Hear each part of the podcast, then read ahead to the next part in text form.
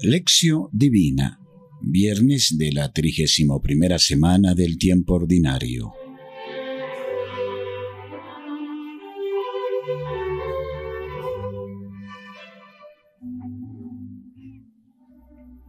Lección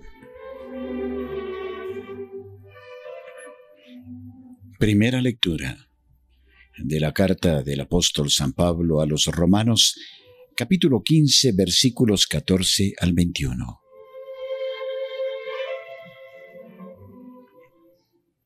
Estoy convencido, hermanos míos, de que estáis llenos de bondad, repletos de todo conocimiento, preparados para amonestaros unos a otros.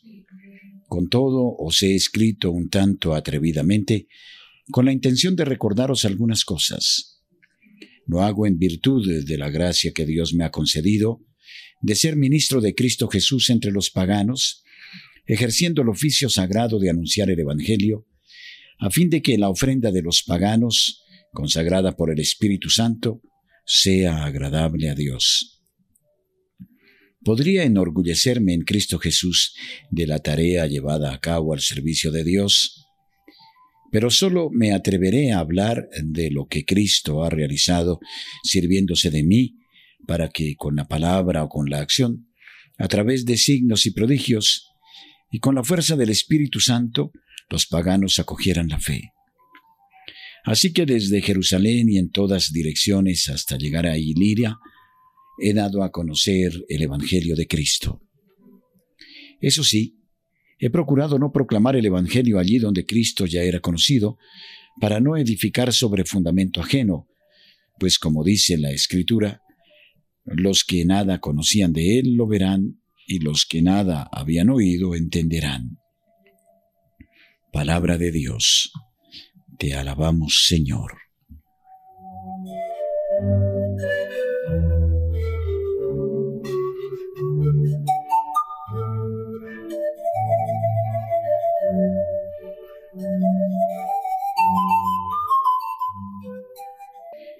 Segunda lectura.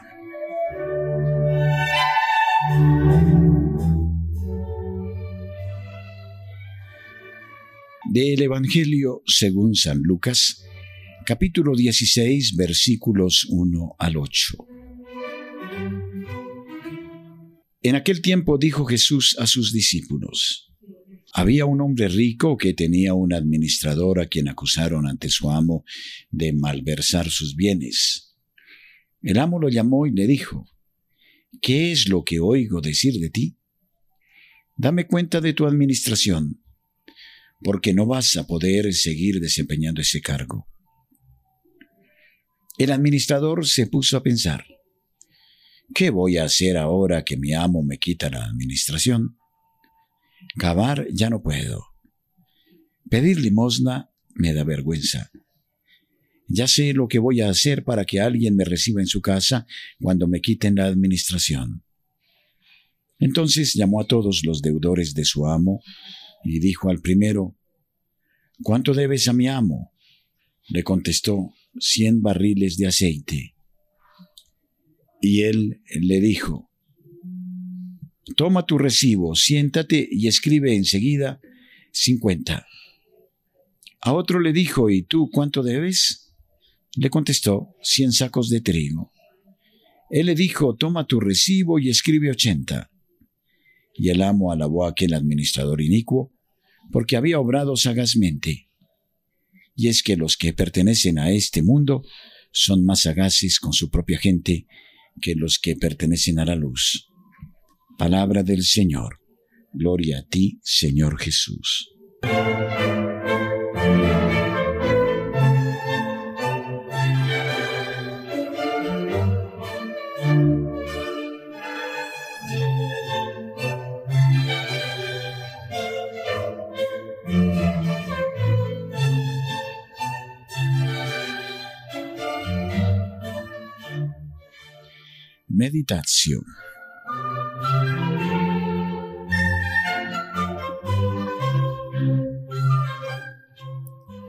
Con extrema delicadeza justifica San Pablo en la conclusión de su carta dirigida a los cristianos de Roma el atrevimiento con el que se ha dirigido a ellos. Reconoce, por consiguiente, que también ellos son ricos en bondad y conocimientos, capaces de crecer en la ayuda mutua para edificarse recíprocamente según el pensamiento del Señor, e interpreta su ministerio como el de quien ayuda a recordar lo que ya se ha aprendido. Apelando a la gracia que Dios le ha concedido de ser predicador del Evangelio entre los paganos, describe su propio ministerio empleando términos propios de un auténtico ministerio litúrgico. Pablo es el liturgo de Cristo, alguien que ejerce el oficio sagrado, y aquellos a quienes ha llegado su predicación constituyen la oblación a Dios. La liturgia del apóstol presenta el modo propio en el que da culto a Dios con su vida, algo que ya había exhortado a hacer a los cristianos de Roma. Ese culto nace de la conciencia de estar en deuda, la deuda de quien sabe que ha recibido de Cristo una gracia particular, a la que intenta corresponder prestando su propia debilidad al poder del Evangelio. De este modo, el apóstol Pablo se convierte en instrumento de Dios con la palabra y con la acción, confirmado a través de signos y prodigios con la fuerza del Espíritu Santo. San Pablo predicó el Evangelio de Cristo en la zona comprendida entre la frontera extrema de Jerusalén y la Iliria, el noroeste, para llevar a todos la obediencia a la escucha de la palabra, esforzándose por llegar en particular a cuantos todavía no habían sido evangelizados por otros. La comunidad cristiana de Roma, a decir verdad, había sido fundada por otros, y eso había constituido un impedimento para una eventual visita del apóstol, pero ahora que tiene la ocasión, desea ir a visitar a los romanos para recoger algún fruto entre ellos, recibir ayuda y gozar de su presencia, descansando con ellos antes de partir hacia España.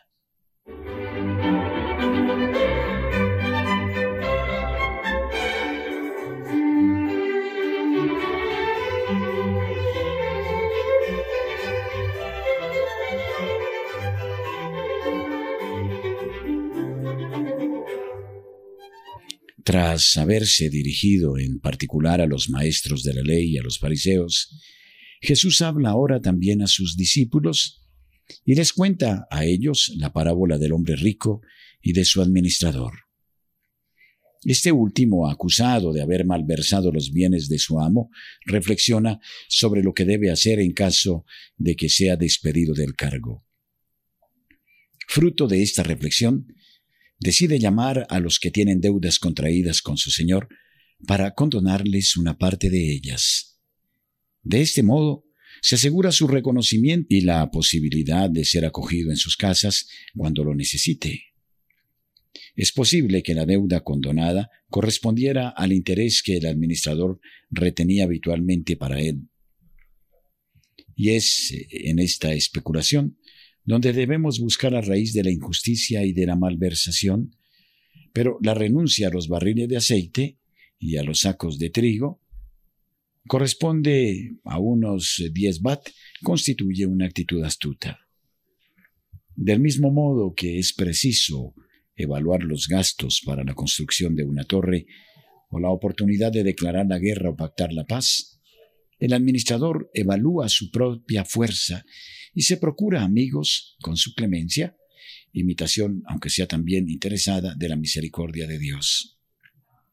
Lejos de parecerse al rico necio, al que la muerte tomó sin estar preparado, se puede decir de este administrador que es astuto, aunque no sea fiel, pues en el limitado horizonte en el que él se mueve, sabe hacerse amar pensando en el futuro.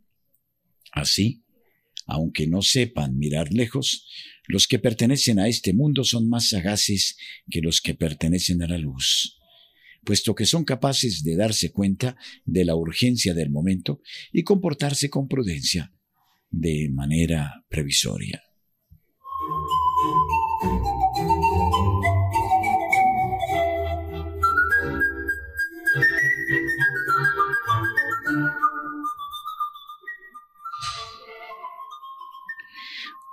Horacio.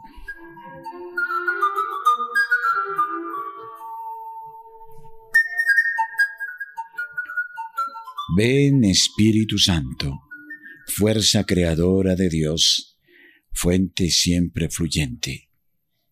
Enséñanos la fantasía del amor, que seguir a Jesús sea lo que me tome más a pecho y para ello esté dispuesto a todo. Ven Espíritu Santo, sabiduría fecunda de Dios, luz que brilla para siempre. Hazme comprender qué es Él y cuál es su bien y cómo podemos conseguirlo sin reparar en medios, poniendo en juego las capacidades que me has dado. Espíritu Santo, Espíritu Santificador, que mi vida sea restituida a Dios y que, gracias también a mi contribución, puedan conocer los hermanos qué bello y deseable es ser discípulos tuyos. Amén.